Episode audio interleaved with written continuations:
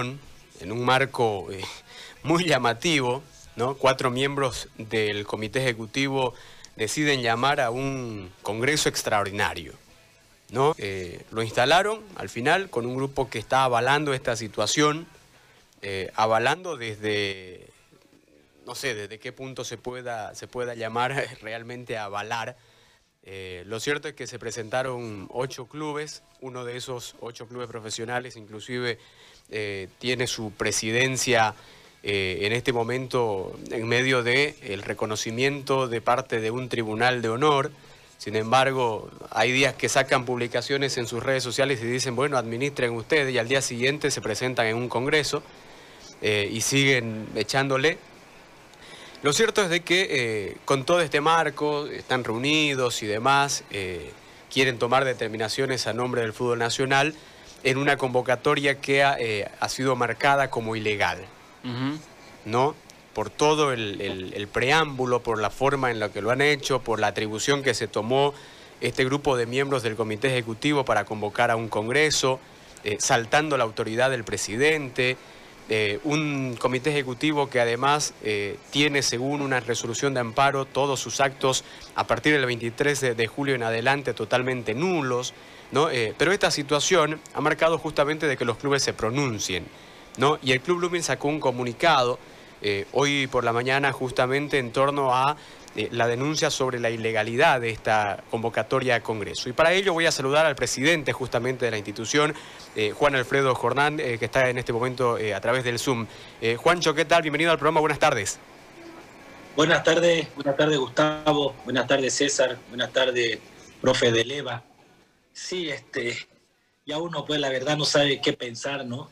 no sabe qué hacer, no sabe cómo actuar eh, todo es ilegalidad, no respetan un amparo constitucional, no se respetan ni ellos mismos, porque resulta que hoy día al final eh, dice que pudieron instalar un congreso totalmente ilegal, pero lo instalaron con ocho clubes de la división profesional, de los cuales, eh, de estos clubes de la división profesional, uno de ellos eh, no se sabe quién es su representante en este, en este momento. Hay otro club que, entre comillas, parece que no fue el club el que, el que habilitó a su representante, pero no solo eso, también eh, ocho asociaciones, siete asociaciones, de las cuales ni una creo que está también eh, legalmente constituida, y los famosos fantasmas, entre comillas, ¿no? Independientemente de eso, instalan, instalan un congreso y supuestamente ya habían quedado en que en ese congreso se iba a nombrar eh, hoy día un presidente, un nuevo presidente, o sea que ya no iban a haber...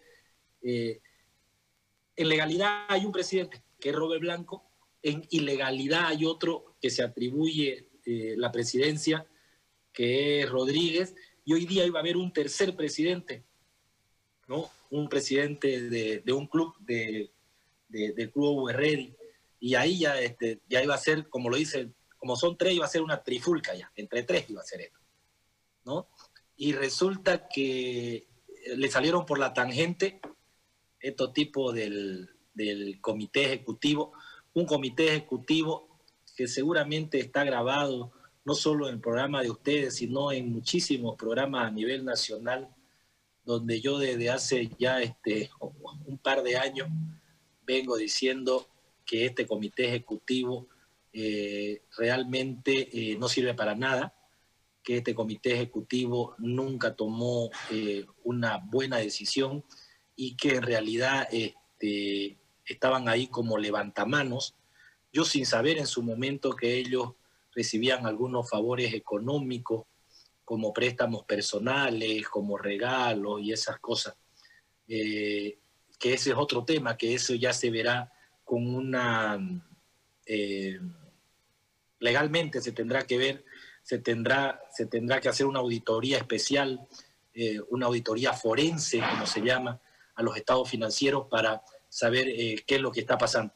Pero bueno, resulta que hoy día lo que se hizo en este Congreso, que es ilegal, por eso también es ilegal que lo hayan ratificado a Rodríguez, pero resulta que como el, presidente de Uwe Ready, en todo su derecho, pero ilegalmente también, le habían dicho que lo iban a nombrar presidente, creo que se molestó en la información que tengo, porque nosotros no ingresamos, por supuesto, se molestó y se salió de la famosa reunión.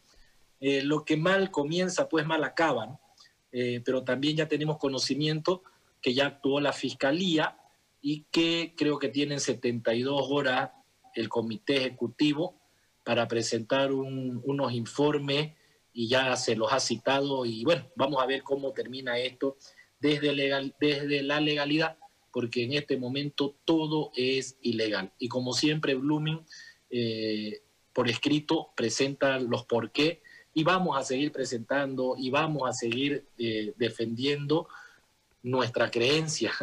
Seguimos creyendo que el fútbol profesional, el fútbol boliviano y el fútbol profesional puede eh, cambiar.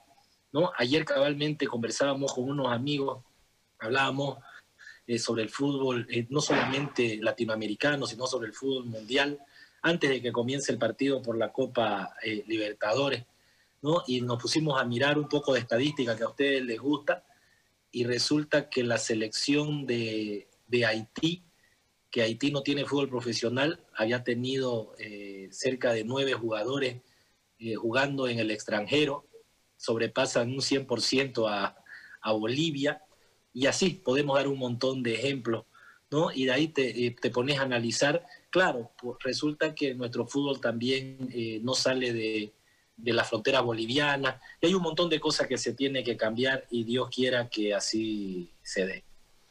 Ahora, Juancho, eh, ¿cuál es el interés de parte del otro grupo de los eh, clubes profesionales de avalar una situación que se ha marcado desde un inicio como ilegal? Eso es lo que vos te preguntás, eh, Gustavo. ¿Qué, ¿Qué, qué, es lo que sucede aquí?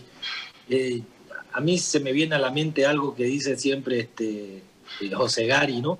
dice, siga la plata, dice, y va a llegar al, al, al meollo, al meollo real, ¿no? Este, ¿Será pues dinero? ¿Qué será? No? Eh, eh, nosotros nunca más pudimos conversar libremente con el famoso G8, eh, nos, no, nos nombraron G6, a un grupo de, de, seis clubes en realidad, pero que nosotros en realidad somos unidos por el fútbol, que unidos por el fútbol queremos cambiarlo, y vos no sabés realmente eh, qué es lo que persiguen estos clubes. Se molestaron en algún momento o se hicieron hechos los que estaban molestos cuando yo eh, los clasifiqué. Y encima de buen tipo, hombre, los clasifiqué de A, de triple A, doble A y A, ¿no? Siendo que la misma Federación Boliviana nos tiene clasificado en A, B y C. Pero bueno, eh, ¿Qué será pues lo que están persiguiendo? Lo único que sí eh, todos estamos seguros es que el comité ejecutivo en este momento sigue incurriendo en ilegalidades. Estamos seguros que legalmente Robert Blanco es el presidente en este momento de la federación y es él el que tiene que llamar a un congreso, un congreso que ni siquiera se podría instalar en este momento porque eh, las asociaciones no están constituidas legalmente, eh, hay clubes que no tienen todavía eh, su, permiso de, licencia de clubes, entonces tenéis que hacer las cosas, tenéis que hacer las cosas bien, ¿no? Mira vos, entre las cosas malas, que igual iba a ser ilegal, eh, más bien que no hay trifulca, más bien que no hay tres presidentes, entre comillas, ¿no? Sabiendo que legalmente solo hay uno. Entonces, ojalá, ojalá Dios quiera que lo más antes posible esto se pueda normalizar. Ojalá Dios quiera, vos fíjate, se habla de reinicio de la Copa Simón Bolívar y no se habla del reinicio del, campeonato. ¿Y esto por qué? Porque resulta, eh, no es que yo esté discriminando, pero resulta que en este momento los hilos de la Federación Boliviana de Fútbol los manejan las asociaciones.